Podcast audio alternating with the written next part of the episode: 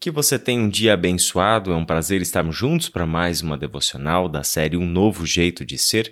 Esta é a devocional número 17, a segunda desta semana, em que estamos olhando para o livro de Atos dos Apóstolos com o propósito de coletar algumas dessas histórias tremendamente inspiradoras porque são histórias de pessoas como você, como eu, que foram alcançadas pelo Evangelho da graça de Deus e com isso suas vidas foram transformadas.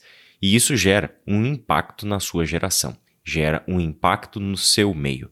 Sempre quando falamos de impactar uma geração, nós precisamos fazer esta afirmação porque ela é verdadeira, mas sem sentimentos e desejos megalomaníacos.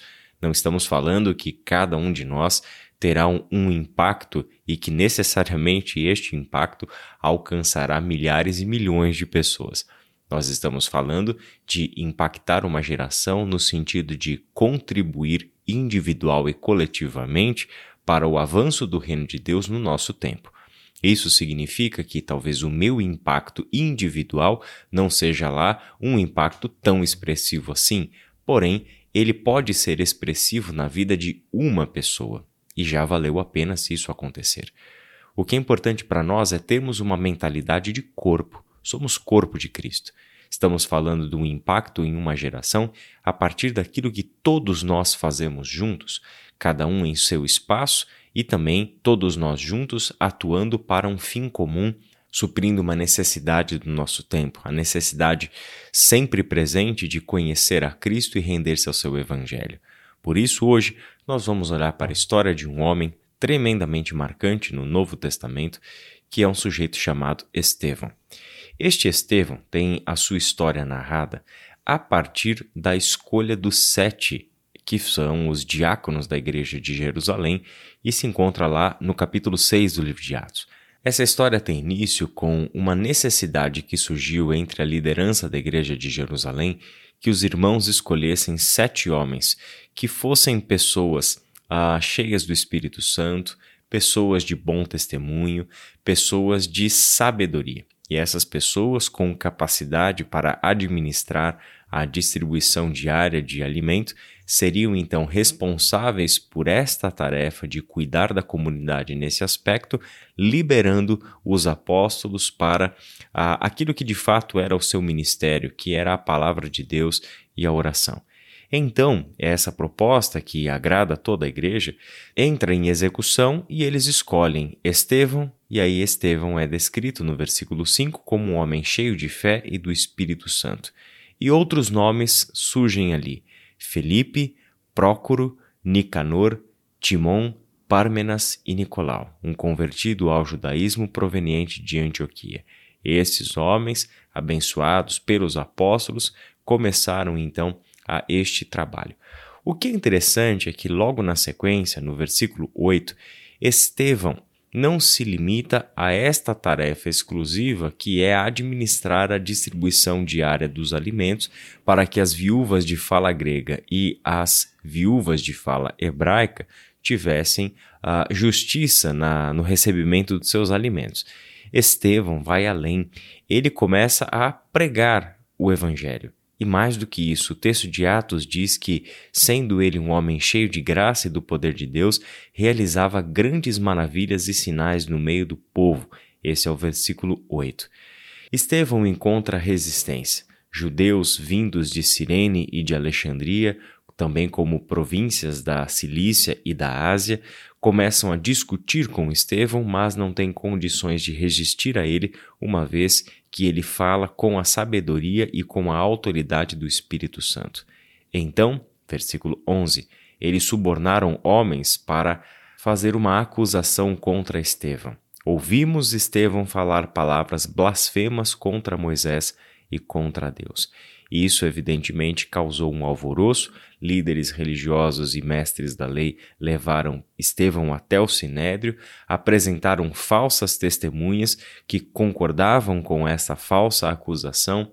Aquele teatro estava armado e no meio desse circo estava lá Estevão, um homem cheio de sabedoria, do Espírito Santo, que pregava o Evangelho destemidamente, que realizava sinais e maravilhas no meio do povo, agora se via diante do sinédrio em um teatro armado injustamente contra ele para que ele fosse prejudicado. O capítulo 7 conta sobre o discurso de Estevão diante do sinédrio. Ele começa dizendo que o sinédrio dá a Estevão a palavra perguntando se aquelas acusações eram verdadeiras. Estevão, impressionantemente, não responde nem que sim e nem que não, mas ele começa desde o versículo 2 a uma longa exposição de tudo o que Deus fez no passado deste próprio povo. Eventos conhecidos de absolutamente todas as pessoas presentes naquela reunião do Sinédrio, visto que todos eles são judeus e todos eles conhecem desde criancinhas essas histórias. Estevão faz uma recapitulação da história de Israel mostrando uma linha de raciocínio do plano de Deus, e este plano de Deus levava esta história exatamente até aqueles dias, até Jesus Cristo, o Filho de Deus. Quando Estevão vai chegando ao final do seu discurso, mais precisamente do versículo 44 ao versículo 53, ele começa a afunilar a sua conclusão e as coisas vão ficando feias para Estevão porque ele fez afirmações que confrontam não apenas as pessoas que estavam ali diante dele no sinédrio, a liderança máxima dos judeus do seu tempo, mas ele faz afirmações que confrontam o modo de pensar dos judeus, confrontam as suas principais instituições, como o próprio sinédrio e como o templo e a sua função. Estevão afirma no versículo 48 a 50 o seguinte: Todavia, o Altíssimo não habita em casas feitas por homens, como diz o profeta: O céu é o meu trono, a terra o estrado dos meus pés. Que espécie de casa vocês me edificarão? diz o Senhor. Ou onde seria meu lugar de descanso? Não foram as minhas mãos que fizeram todas essas coisas? Ao falar sobre isso, citando evidentemente o profeta Isaías, capítulo 66, Estevão levanta uma importante questão para a fé cristã, que é o fato de que para nós Deus não é mais adorado em um templo. Deus é adorado na comunhão dos santos. Deus é adorado em espírito e em verdade.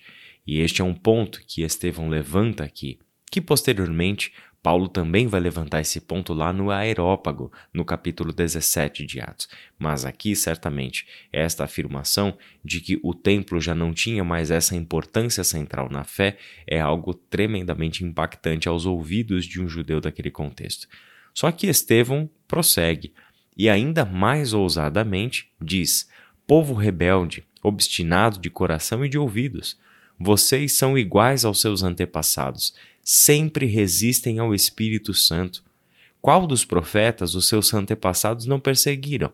Eles mataram aqueles que prediziam a vinda do justo, de quem agora vocês se tornaram traidores e assassinos, vocês que receberam a lei por intermédio de anjos, mas não lhe obedeceram o resultado é inevitável. Versículo 54 diz que eles ficaram furiosos e rangeram os dentes contra ele. E ao mesmo tempo, uma cena impressionante aparece. Estevão, cheio do Espírito Santo, levanta os seus olhos para os céus, vê a glória de Deus e Jesus em pé à direita de Deus e ainda diz para aquele povo: Vejo os céus abertos e o Filho do Homem em pé à direita de Deus. Isto é, os céus se abriram para a terra a terra se abriu para os céus, um portal que conecta os dois está aberto e quem sustenta esse portal é o Filho do Homem em pé à direita de Deus. Não é à toa que aqueles homens imediatamente tapam os ouvidos, dão gritos altos e lançam-se todos juntos contra Estevão, uma tremenda covardia. Arrastam Estevão para fora da cidade e começam a apedrejar Estevão. Aquelas testemunhas deixaram seus pés aos mantos de um jovem chamado Saulo. E aqui, Lucas, pela primeira vez, cita Saulo e introduz a história desse sujeito importantíssimo dentro de Atos e dentro da história da igreja. Mas, para a gente finalizar, mais uma coisa é dita sobre Estevão. Enquanto apedrejavam Estevão, versículo 59, este orava: Senhor Jesus, recebe o meu espírito. Então caiu de joelhos e bradou: Senhor, não os consideres culpados deste pecado. E tendo dito isso, adormeceu. Essa não é uma cena pacífica, é uma cena tremendamente forte de um homem sendo apedrejado até a morte. Uma cena terrível, uma brutalidade absurda. E mesmo Estevão, estando na mira daquelas pedras, daqueles homens violentos e enfurecidos, desejando acabar com a vida dele, Estevão diz duas coisas. A primeira, Estevão ora a Deus entregando ao Senhor o seu espírito. E a segunda coisa, ele ora por aqueles que o estavam apedrejando. Senhor, não considere estes homens culpados por este pecado. É interessante porque essas foram exatamente as últimas palavras de Jesus na cruz do Calvário. Jesus entrega o seu espírito ao Pai e pede ao Pai que lhes perdoassem os seus crucificadores, todos aqueles que colaboraram para que ele estivesse pregado numa cruz, todos aqueles que ali estavam e zombavam da morte do Filho de Deus. Jesus pede para que o Pai perdoasse aquele pecado daquelas pessoas. É interessante porque a gente vê na vida de um homem comum como Estevão que tem algo tremendamente especial, que é o Espírito Santo de Deus, que é a sabedoria proveniente do Espírito, que é uma mentalidade completamente renovada por causa do Evangelho. Vemos um homem que, no seu momento mais terrível da sua vida, repete as palavras do Cristo como se ele estivesse seguindo o mesmo caminho do seu Senhor e do seu Salvador. Vemos aqui aquilo que deve acontecer com a gente. Homens e mulheres cheios de sabedoria, cheios do Espírito Santo, de bom testemunho, que dedicam a sua vida ao reino de Deus, mesmo que isso os leve até as últimas consequências. Vemos um homem que nos inspira porque em sua vida se via a vida do Cristo. Por isso, permita-se inspirar pela história de Estevão e por aquilo que ele fez. Que Deus abençoe a sua reflexão e o seu dia e até amanhã.